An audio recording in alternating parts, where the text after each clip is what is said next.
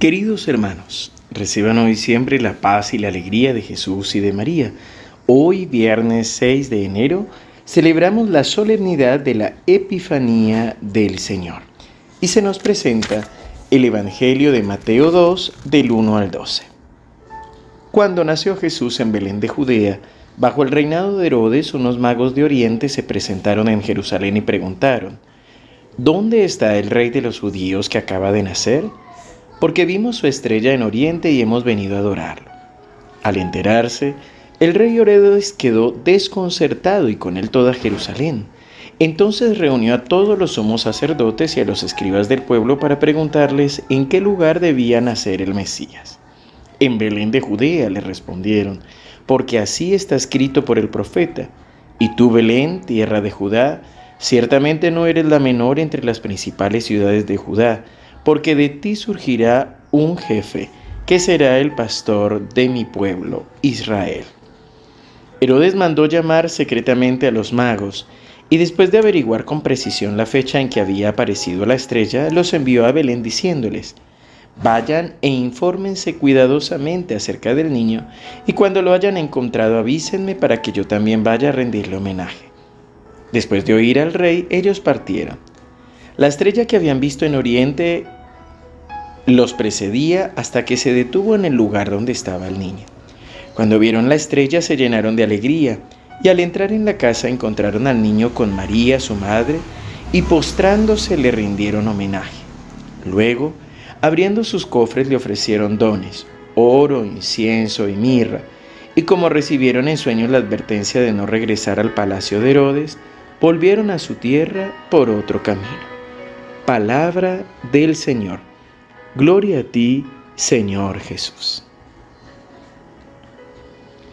La palabra epifanía significa manifestación o revelación de algo.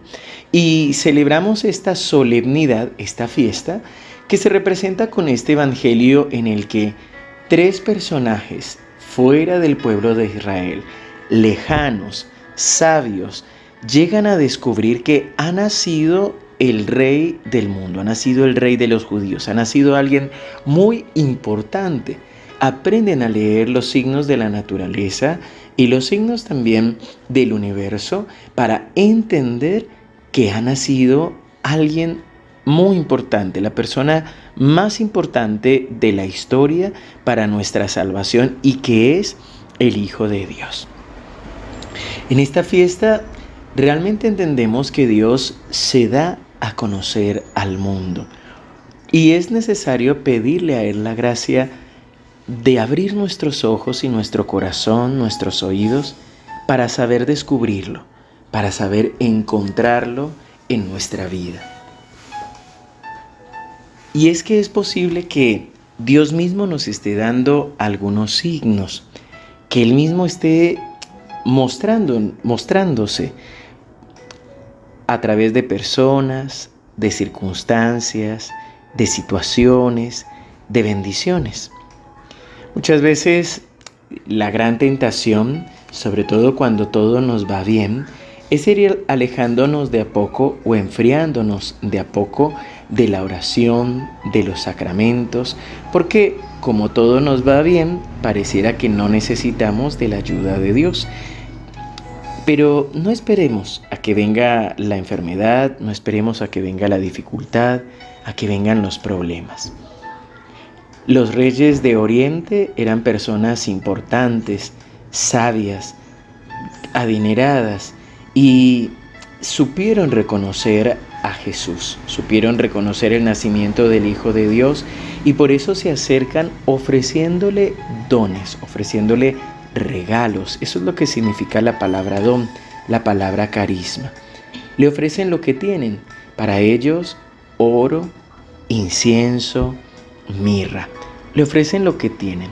Asimismo, tú y yo tenemos cualidades, capacidades que hablan de bendición, que hablan de una gran riqueza. Y podemos a través de la oración, a través de la iglesia, a través de nuestro servicio también ofrecerlos al Señor y entregarlos al Señor para que Él los administre con las personas también que más lo necesitan. Te invito a que cierres tus ojos en la medida de lo posible, a que respires lento y profundo, a que puedas llegar a ese momento. Imagínate a José y a María en una casa humilde de piedra. Imagínate a tres personajes que están vestidos de una manera distinta y que se acercan a golpear esa puerta.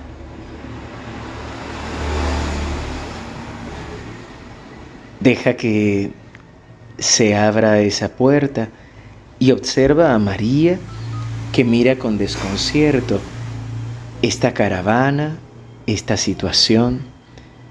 Observa cómo José sale también a la puerta para mirar qué es lo que está sucediendo, apoyar a María.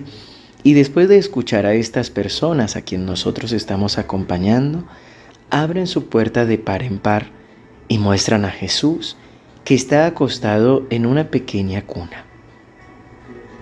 Mira con qué reverencia se acercan estos personajes que vienen de lejos, se arrodillan delante de él y empiezan a ofrecer pequeños cofres.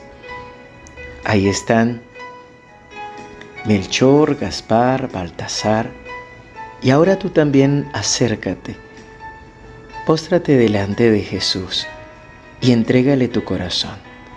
Entrégale en tus manos tus esfuerzos, tus sufrimientos.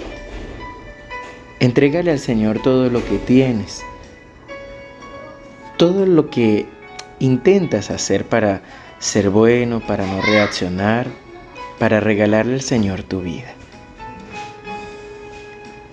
Señor Jesús, Hoy te presentamos nuestras vidas, te presentamos nuestras familias, te presentamos nuestro trabajo, nuestro estudio. Todo te lo entregamos a ti, Señor, para que seas tú administrándolo y llevándolo a tu gloria. En el nombre del Padre, del Hijo y del Espíritu Santo. Amén. Queridos hermanos, que el Señor los siga bendiciendo. Les recuerdo que tenemos también en nuestro canal de YouTube el domingo la, explicación de compartir de la palabra. También la jornada del 14, sábado 14 en el Centro de Espiritualidad, la jornada del 15 en San Roque y la Eucaristía por enfermos y afligidos el 16. Que el Señor te siga bendiciendo abundantemente.